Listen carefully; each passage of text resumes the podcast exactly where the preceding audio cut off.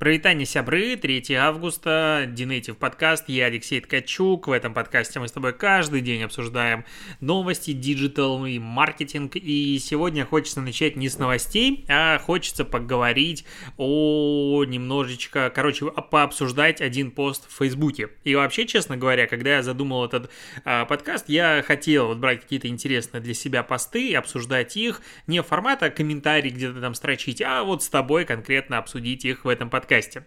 А, что произошло? Э, сегодня Андрей Гу... Я готовился, блин, и не смог правильно произнести. Андрей э, Губайдулин, у меня всегда есть огромные проблемы с э, фами... чтением фамилии, короче. Андрей Губайдулин, это креативный директор и создатель э, рекламного агентства «Восход», я думаю, тебе оно известно, большое креативное агентство, которое часто делает интересные кейсы, написал э, пост, в Фейсбуке, о чем он написал? О том, что этот пост может показаться сексизмом или ностальгией по тем временам, ему насрать на это мнение, и в первом, втором случае, поэтому как бы я коммент не пишу там, я обсуждаю это с тобой, потому что примерно это я и считаю. Короче, он говорит о том, что с приходом гендерного равенства в жюри рекламных фестивалей э, лично он перестал удивляться и завидовать классным работам.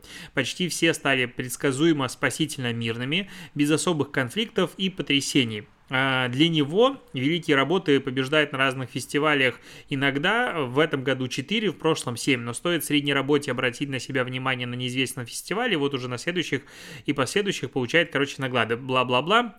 Никто не хочет рисковать, отстаивать свое мнение. А, при этом э, внесло дополнительное Канское правило двух баллов, когда за отличное мнение больше, чем на 2 балла от среднего балла всего жюри, тебе выносят предупреждение.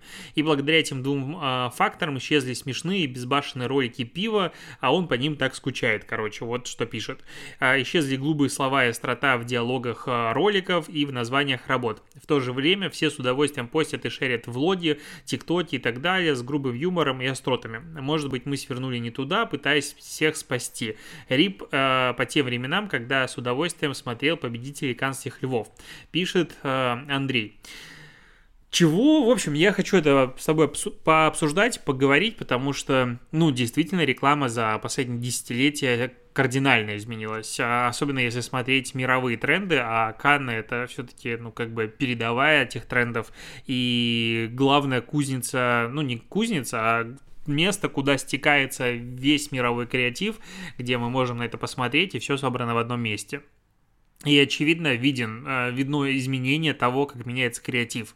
Стало ли от этого хуже? Ну, не, не могу в этом плане ничего сказать. Ну, то есть буквально есть ощущение, что Андрей, который начал свою работу в маркетинге, в рекламе в 90-х, в начале, насколько я помню, 90-х, а, что он скучает буквально по тем временам, когда реклама была более прямой, возможно, в какой-то мере. Потому что сейчас, глядя на ролики из 90-х, из 80-х, можно схватиться за голову, сказать, подождите, а как так можно говорить? И да, действительно, мир изменился. И то, что мир вот так изменился, мы, кстати, а, это же с тобой в прошлом подкасте обсуждали про Олимпиаду, которая не изменилась, ну, точнее, правила и какие-то каноны а, той же формы не поменялись, а мир как бы двинулся вперед. И я не считаю, что реклама, она ну, вот реклама меняет мир, но в том числе реклама зачастую подстраивается под то, что хочет общество. И общество сегодня не хочет, возможно, грубость видеть от брендов. Общество хочет видеть в брендах, э, ну, лучшую версию, возможно, мира, и общество хочет, чтобы бренды транслировали правильные ценности. Ну, как бы у меня есть такое ощущение, и я сам хочу, чтобы бренды сейчас были смелыми, но смелыми в правильном русле. И а, одна из моих любимых примеров, честно говоря, это, знаешь, такая травма детская, психологическая, когда я в детстве, ну и вообще в долгое время смотрел рекламу про всякие гигиенические средства для девушек, и они всегда сравнивались с помощью э, такой голубенькой жидкости. И ну, я не думал, что девушки смурфы и что такая голубенькая жидкость существует в этом мире, но и не особо понимал, что же там происходит, честно говоря. Ну, то есть там, ну, до какого-то достаточно взрослого возраста, там не 20, понятное дело, лет, но до подросткового возраста у меня понимания вообще не было, что там происходит. Если бы реклама, возможно, мне об этом говорила всегда и сразу, мой бы мир не изменился вообще ни на йоту, но я бы проще к этому относился тогда. Ну, как бы сейчас очевидно. Но это какое-то развитие личности должно было пройти, э, взросление личности. И вот тут реклама как раз-таки может что-то подобное делать, может объяснять, э, в том числе с телеэкранов, что же там как бы происходит немножечко, и это правильно, мне это кажется. А, очевидно, что правильного ответа здесь как бы нет, и нас всех рассудит время, ну, мне так кажется. Но жалеть, что сегодня реклама перестала быть грубой, ну, грубая, смелая реклама, это практически всегда э, смешно, ну, скажем так, только одной стороне. А, смешно только тем, кто в данном случае шутит над остальными. А тем остальным, ну, не сильно смешно. И сейчас, кстати, ну, ко мне стекается огромное количество региональной рекламы всякого разного уровня. А, мне часто скидывают рекламу в рубрику «Дно дня», и спасибо каждому, кто принимает участие в этой рубрике, не создавая эту рекламу, но присылая ее, потому что накапливается контент э, для такого для таких недель эм, такого дна.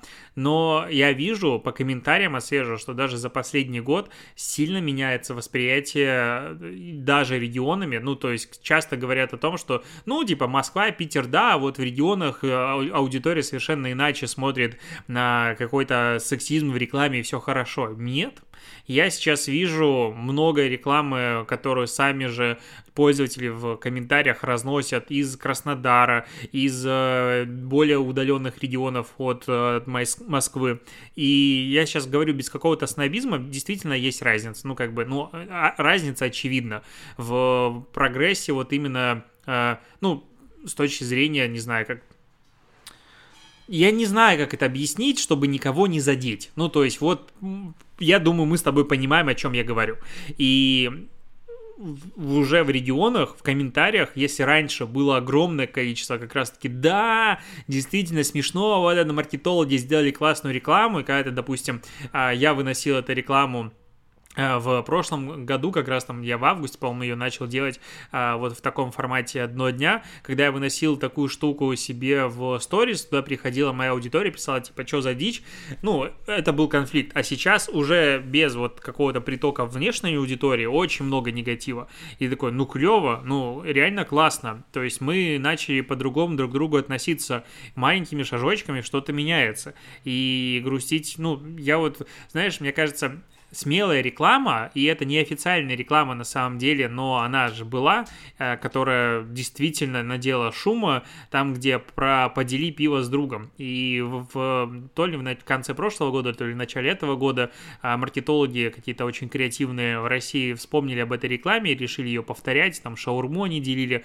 Если ты вдруг не помнишь а, контекст, то а, там голая спина девушки фигурирует в кадре как бы в центре, и она совершенно совершает монотонные движения вперед-назад. И потом появляется голая рука парня сзади со спины этой девушки, он ставит ей на спину бутылку пива, ну, в оригинальной рекламе, это, по-моему, был Гиннес. Но эта реклама была на самом деле неофициальная. Потом спереди появляется другая рука. Ну и типа вот они делят одну бутылку пива в том числе. Такая была реклама пересылалась, мне кажется, тогда по Bluetooth на всех телефонах. Вау, смотри, какая реклама была. Но это было давно-давно. И сейчас эта реклама попробую сделать, и она уже не зашла. И да, она запомнилась тогда, но сейчас как бы у нас другой мир и дру- другие понятия, что, что хорошо, что плохо. Это не новая этика, это не новое что, не надо вот прям, ну, я, короче, ухожу прям в разглагольствование на эту тему, но я думаю, ты понимаешь. И считаю, что реклама может быть креативной, классной, не оскорбляя никого. Один из самых ярких примеров, мне кажется, супер нереально крутого креатива последнего времени, последних лет, это реклама Тайда на Суперкубке. По-моему, это был 19 год, когда они пересняли большое количество классной рекламы и сказали, что любая реклама это на самом деле реклама Тайда, потому что ты видишь, они все в чистой одежде. И, соответственно, как бы все рекламные слоты э, ну, этого суперкубка, они выкупили их несколько там, в, в разных э, местах, но получается и все, что было между ними, как бы тоже была реклама Тайда, потому что все ребята были вокруг в чистой одежде. И вот это была очень крутая история. Это вот как раз креатив, э, хаквертайзинг, который я просто ну, могу дифирамбы ему петь, этому инструменту, просто его обожаю. Это реально реклама остроумная, крутая, которая находит идею и ее очень круто развивает.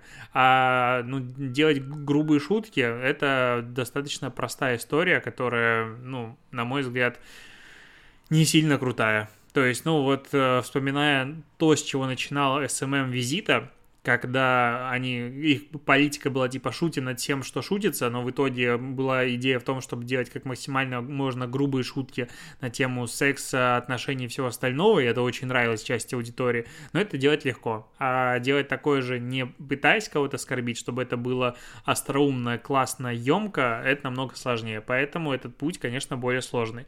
И, возможно, мое мнение со стороны, которое Андрею которому, на которое Андрею, точнее, насрать, а, я считаю, что он просто скучает по временам, ну, типа, условно, большей свободы.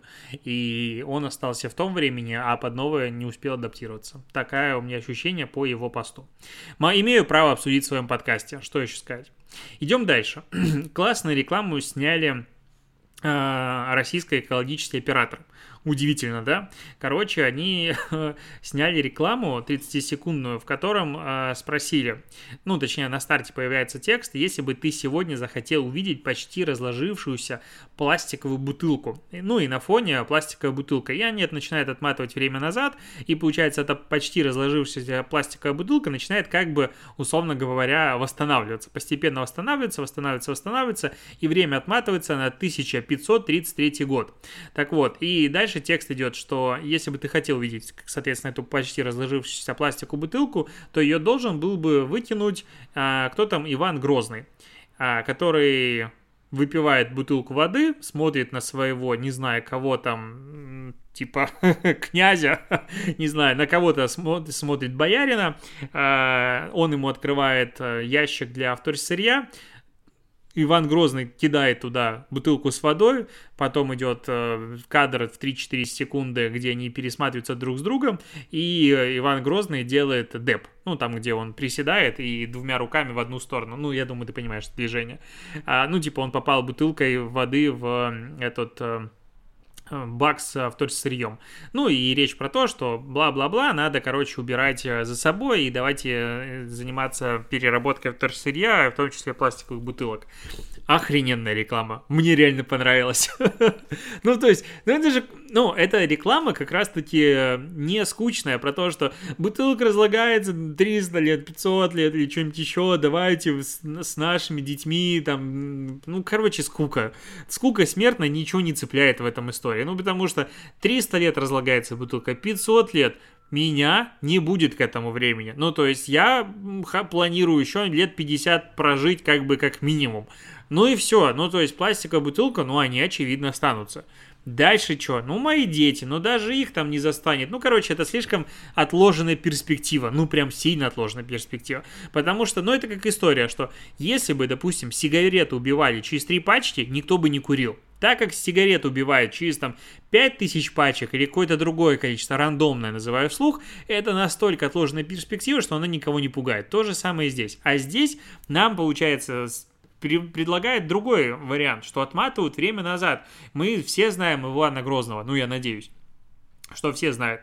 И это было прям давно. Ну, согласитесь, что Иван Грозный это прям, ну, что-то, ну, динозавры Иван Грозный это что-то примерно в одно время было. Ну, где-то вот пирамиды построили, динозавры появились, вымерли, Иван Грозный, э, Иван Васильевич меняет профессию, ну, как бы вот это вот все вместе взято. И вот та бутылка, которая, если бы ее сделали тогда, только сейчас бы она, типа, почти разложилась, вот это немножечко, как бы, ты смотришь на ситуацию с другой стороны.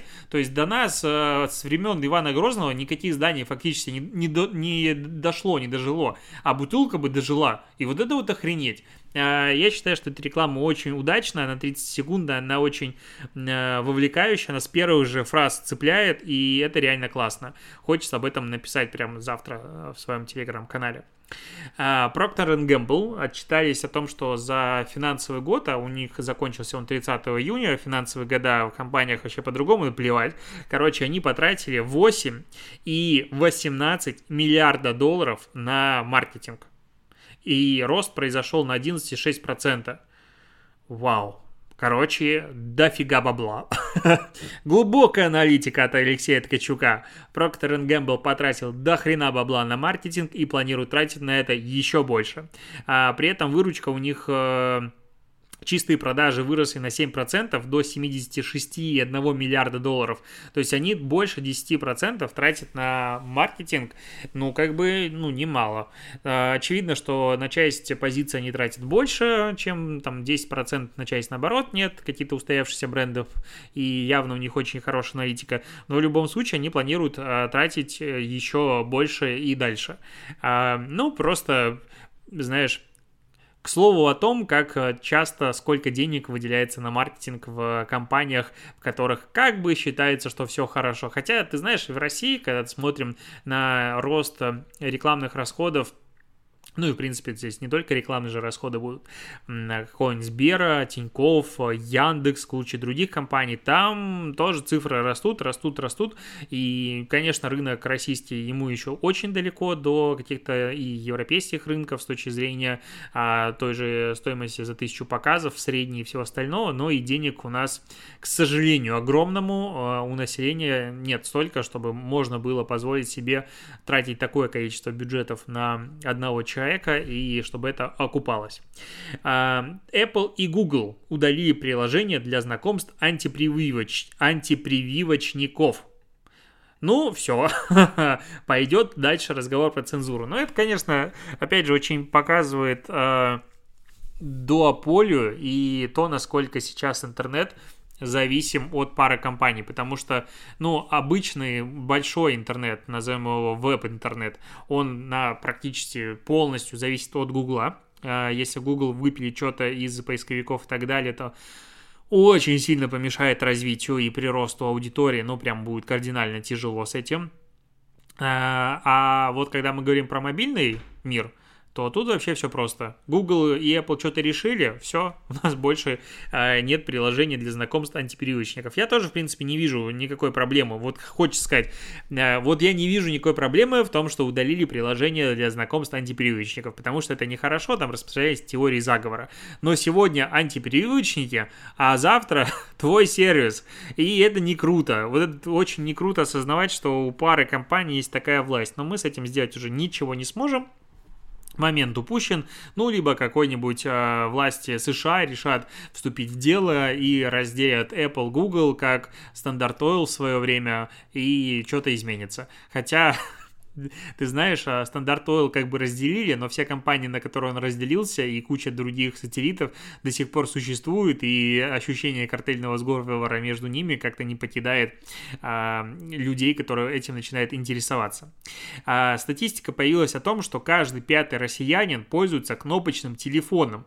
На это хочется сказать, что каждый пятый россиянин бабушка и дедушка, а, попытаться пошутить, хотя бабушки и дедушки тоже есть продвинутые, и у меня дедушка, допустим, допустим, активный пользователь Фейсбука, э, Скайпа и э, смартфона с э, сенсорным экраном, все там клево, и он говорит, что ему тяжело, конечно, разбираться с этими технологиями, но он репостит даже слишком много, на мой взгляд, в Фейсбуке всякого. Можно чуть поменьше, но круто. Мне нравится говорить по видеосвязи с дедом, потому что, ну, ну это, блин, круто, что еще сказать.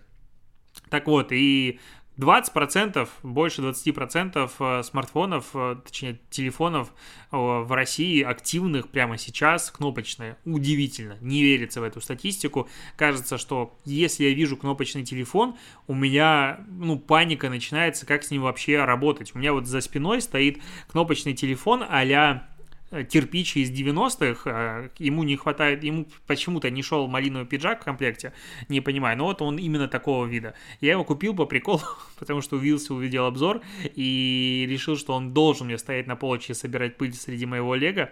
А, я его купил, кайфую, прикольная штука, давно не пользовался, надо взять в руки. Но там зарядка типа навсегда. Ты вот его заряжаешь, и насколько хватает? Навсегда ее хватает, примерно такой, потому что аккумулятор там на пару тысяч миллиампер, короче, часов на, надолго.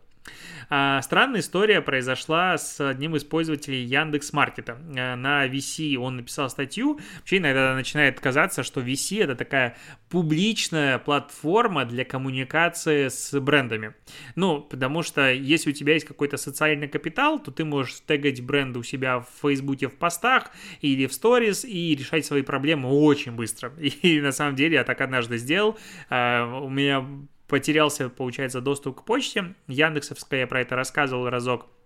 Яндекс запросил от меня смс на номер телефона, который МТС белорусский, которому я платил деньги в течение больше там 10 лет и был большим и постоянным их клиентом, и брал телефон в рассрочке и так далее. Короче, был прям жирным клиентом, но переехав, понятное дело, в э, Россию, перестал пользоваться услугами, переключился на какой-то тариф, пополнял время от времени. У меня, у меня номер просто забрали.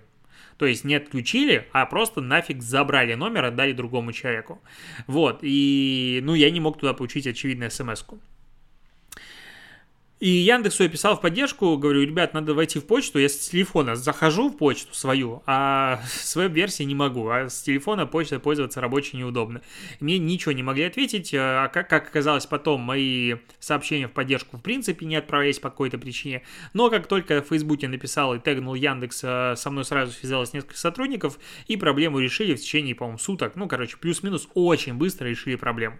А, вот, и это очень, конечно, приятно, но очень странно. А, но, опять же, я не понимаю, это так быстро решилась проблема, потому что, типа, у меня там в Фейсбуке, типа, тысяч под 10 аудитория а, человек, или же просто потому, что Яндекс так быстро решает все вопросы в Фейсбуке. Вот этот вопрос неизвестен мне, мы не можем провести АБ-тестирование, но в любом случае проблема была решена. Но не все так ее решают, некоторые идут на VC. Я сделал такую долгую подводку. И, короче, юзер написал, что он пользуется Яндекс Маркетом давно, там, с 2019 года, с июля месяца, то есть больше двух лет. Там, сделал заказов на 200 тысяч рублей, все, он там, у жены, у мамы, у тещи, активные аккаунты и так далее, а, постоянно что-то там они покупают, и, короче, а, в конце июля этого года на Яндекс.Маркете появился промокод 25% на один заказ, и в список этого а, входили консервы какие-то Фармина ND, а, это хороший корм, потому что я вот собаки свои беру Фармину ND, брал, точнее, сейчас на другой перешли. Ну, если что, вдруг у тебя есть собака-кот, знаешь, что фарминовский ND корм шикарная штука, это прям очень хорошая, качественная вещь. Как бы должен же быть подкаст полезным.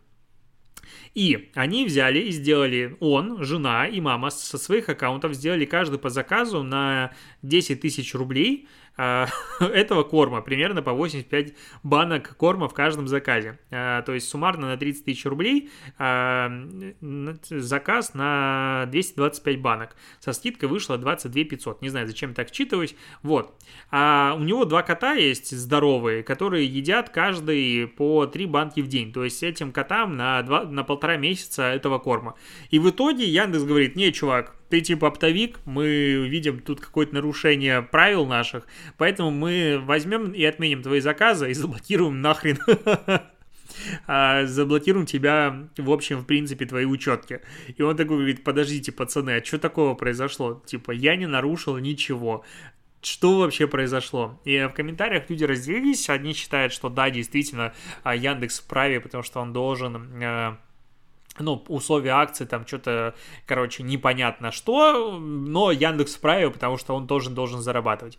А я, честно, не сильно понимаю прикола, потому что, ну, скидка есть, а ограничение, я не знаю, какое там было, на 10 тысяч рублей или что-то еще, ну, то есть какое-то явно было ограничение, по какой причине они заказали с трех разных аккаунтов каждый. Но в чем проблема? Ну, то есть, реально, ну, если профиль был до этого не замечен ни в каких скупках и так далее. Почему сейчас э, при заказе с трех разных профилей тебя заблокировали. Да даже если, блин, а, три разных человека живут в одной квартире, они могут делать заказы. Я вот сижу за одним столом, у меня с другого сидит а, моя супруга, и, ну, мы маркетом пользуемся, мы озоном пользуемся регулярно. Ну, у нас одна учетка, но в любом случае мы можем делать заказы независимо друг от друга. И что нас, типа, после этого заблокировать? А, это реально интересный вопрос, интересная беседа, потому что еще подняли дополнительную, э, ну, как бы беседу по поводу того обсуждения, что сейчас стала как бы поддержка очень заскриптованное, вот так назовем, что ты сейчас пишешь в любую компанию и уже заранее знаешь, что тебе будет отвечать по скрипту, и никакого душевного разговора и какого-то участия человека как будто бы нет. Но я хочу сказать, что, конечно, участие человека в таких компаниях это очень дорого, и участие осмысленного, осознанного человека, который может разобраться с проблемой. Потому что, ну вот э, в моей иерархии дороговизны и сложности специалиста самые дорогие люди, которые могут решать проблемы.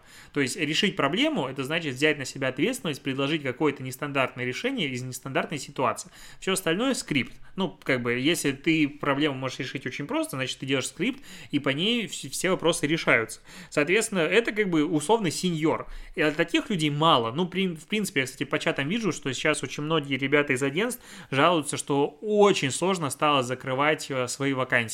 Очень сложно стало закрывать людей, ну, закрывать э, свои вакансии, нанимать людей. Э, если речь идет не про джунов, а middle сеньоры, все, капец, людей нет, зарплаты растут, и типа сейчас уже там обычные линейные позиции закрываются по два месяца, а это очень много на самом деле, то есть дальше будет больше, типа если тебе нужны сотрудники на декабре, ищи их уже сегодня. А, с одной стороны хочется сказать, блин, круто, видишь, какой дефицит кадров, а с другой стороны я прекрасно понимаю, откуда такой дефицит кадров, и его решить в ближайшее время, ну, как бы не получится. Вот.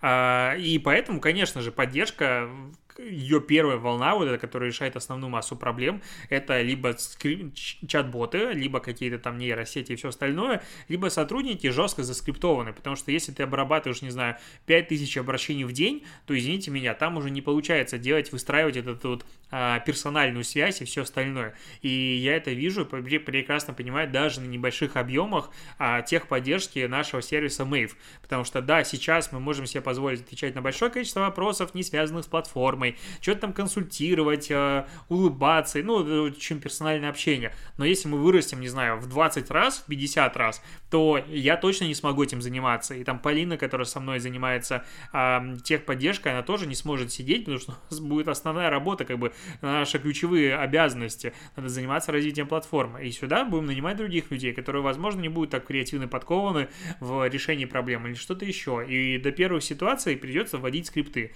Поэтому, да, скрипты есть, и это нормально. Ну, ну, к сожалению, так. Вот. А еще в комментах нашлась интересная фраза про то, что 20 а, мая 2020 года ФАС России признал ООО «Фармина Pet Foods», ну это как раз таки они делают корм, нарушившим закон о защите конкуренции. Служба выяснила, что общество устанавливало и доводило а, через дистрибьюторов а, до интернет-магазинов, реализующих корма для домашних животных, бла-бла-бла-бла-бла, минимальную розничную цену. Соответственно, она координировала экономическую деятельность этих магазинов. Я вот каждый раз, когда читаю такие новости, мне так их удивительно читать, потому что все, все дистрибьюторы адекватные, на мой взгляд, этим занимаются. Ну, то есть, ну, прям все. Ты заходишь, смотришь iPhone, они все стоят одинаково. Ты заходишь, смотришь PlayStation, на вся стоит везде одинаково. Ты заходишь, смотришь что угодно, везде оно все будет стоить, блин, одинаково. Ну, кроме Лего. Лего бывает прям по-разному цены. Кстати, вот история, которая сегодня у меня произошла. А, а я, ну, как бы сегодня там поездил по разным местам, и ноги меня сами завели в магазин э, Лего, а, Мира Кубиков, специального дистрибьютора, потому что, ну, я люблю туда зайти, плюс там новиночки появились, захотелось зайти посмотреть, позалипать. И что я увидел, что э, девушка там пришла на кассу, забирала свой заказ, и она забирала Ламборгини, э, суперкар большущий, последний крупный суперкар, он у меня есть, собранный, зеленая такая салатовая модель, а, там 3000 с половиной, что ли, деталей, ну, короче, она здоровенная штука, а, сколько там, 12 или 16 цилиндровый движок, 8-ступенчатая коробка передач, которая действует, рабочая, все переключается. Короче, восторг просто моделька. Но ее главный минус в цене. Стоит он 28, по-моему, 500. Я могу ошибаться, ну, короче, по 30 тысяч стоит он а, официальная цена, как раз-таки от официального дистрибьютора в мире кубиков. И за эту цену я бы его не купил. Я готов уже был в какой-то момент решиться, но у меня суперкаров сейчас больше, чем один.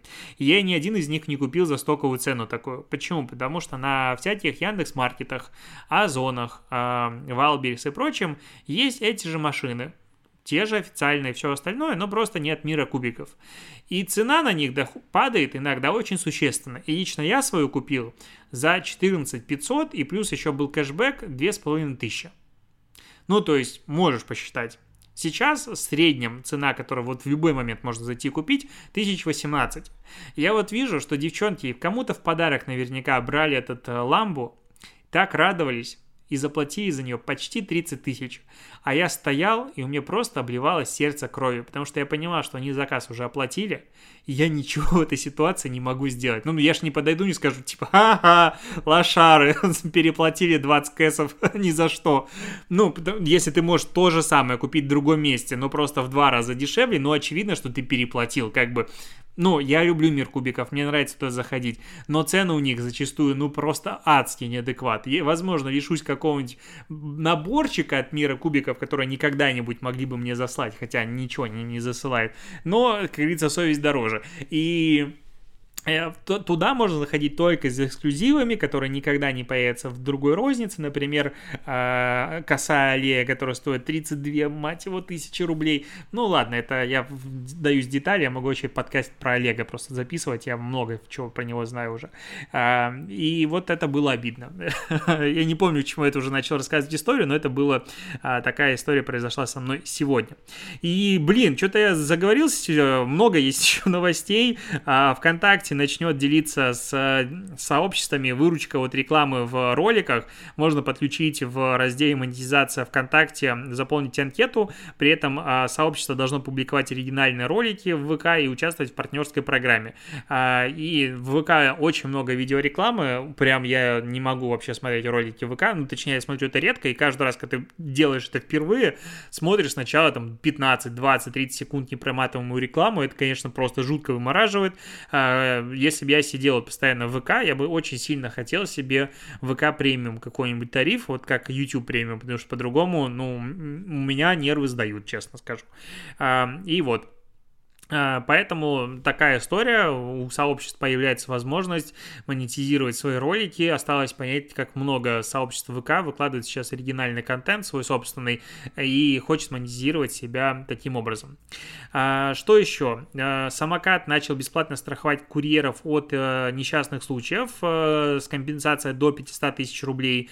Вот, э, она будет действовать такая программа во время выполнения заказов велокурьеров а, для всех курьеров, пеших, велосипеды и самокаты. Вот, э, ну, это клево. Ну, очень круто, что компания начинает двигаться в эту сторону и защищает своих курьеров. Но вообще у меня такое ощущение, знаешь, вот честно говоря, среди всех компаний, у которых есть свои курьеры, что в самокате к ним относятся как к людям. Ну, то есть буквально я вижу много и компаний про курьеров, и они классно про них рассказывают. И в целом такое ощущение, что самокату вот именно свои курьеры как будто бы не безразличны безразлично. Вот я не знаю, маркетинг это меня так настроил, либо что-то еще, но такое ощущение у меня есть. А, Google тут представил свои, точнее анонсировал пока свои новые пиксели, по-моему, шестые они называются. Выглядит прикольно. Цвета восторг. Я смотрю, очень красивые цвета, очень интересные. И круто, что они смогли сделать свою заднюю крышку не так, как у всех. Ну, то есть у них а, такая вот, как сказать, блок камер проходит не как квадрат, как это обычно бывает, или так как Руди сейчас представил Huawei, а черный блок камер проходит через всю а, заднюю а, крышку а, пикселя, и это выглядит интересно, необычно, очень круто, очень выделяется. Но самое главное, я не хотел говорить вообще про пиксели, Самое главное, что Google уже 4 года разрабатывал свой процессор, и вот э, это будут первые смартфоны, который выходит на своем собственном процессоре а, гугловском. То есть здесь не стоит говорить, что Google, как и Apple, повторили, они как бы процессор не разрабатывается за год, а, 4 года его пилили, и интересно, что, ну, а, судя по тому, как это сделал Google, а, как это сделал Apple, Google, возможно, начнет переводить, опять же, свои э, Chromebook и прочие устройства э, полностью на, свою, э, на свое железо, и посмотрим, к чему это приведет. Ну, то есть в какой-то момент а, как будто бы было ощущение, что победили открытые системы, и, а, ну, винда победила, потом начал сильно Android побеждать, а сейчас мы видим, что компании начали пытаться а, разрабатывать полностью, ну, получить полный цикл разработки вообще всего, управлять всем, чтобы обеспечить себе максимальное качество и контроль, потому что, ну, сегодня, как бы кто ни спорил, но техника Apple из коробки работает лучше, чем все остальное, ну, в принципе. Любое устройство, потому что они за все отвечают. Ты достаешь и кайфуешь. Вот, и, видимо, Google пойдет по тому же пути. И подкаст затянулся, но я не могу не обсудить с тобой последнюю новость. Это просто вынос мозга. Э, на VC опять же прочитал про э, статью, тут перевод э, Сан-Франциско Chronicle, я не знаю, что это за издание, не суть. Короче, есть у нас нейросети GPT, GPT-3 так читается, которая там много чего она уже успела натворить, а она реально очень-очень большая. Если первый GPT, GPT обладала 117 миллионами параметров, что бы это ни значило, то вторая полтора миллиарда параметров, а третья 175 миллиардов параметров.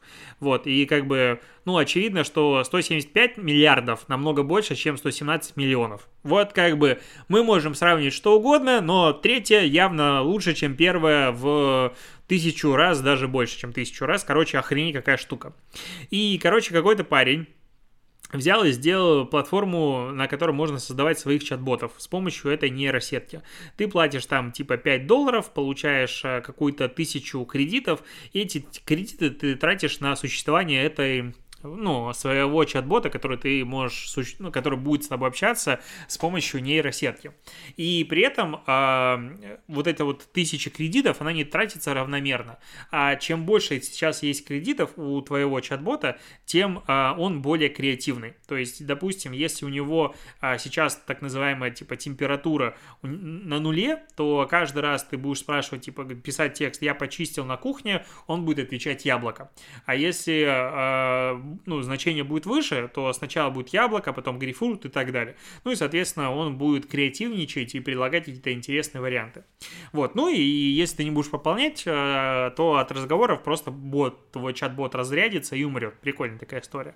И, короче, э, один парень, э, который таскал по своей невесте, которая, к сожалению, погибла, взял и создал чат-бота, я не знаю, что его сподвигло. Сначала он создал чат-бот, чат-бота Спока из э, Звездного пути, и он, в принципе, прикольно с ним общался, как Спок. А, он скормил ему, получается, фразы Спока, и он дальше начал генерировать в той же тональности, даже создавая новые. А потом он взял, загрузил в чат-бота все переписки с погибшей невестой, и, ну, или, или не с погибшей невестой, может, невеста жива, может, я не понял, короче. По-моему, она не, не жива. А, или он решил смоделировать ситуацию, что невеста погибла. Не суть. Короче, он начал общаться со своей невестой, погибшей виртуально или реально, как будто бы это она, скормив ей все переписки. И она общалась с ним так, как будто это его девушка.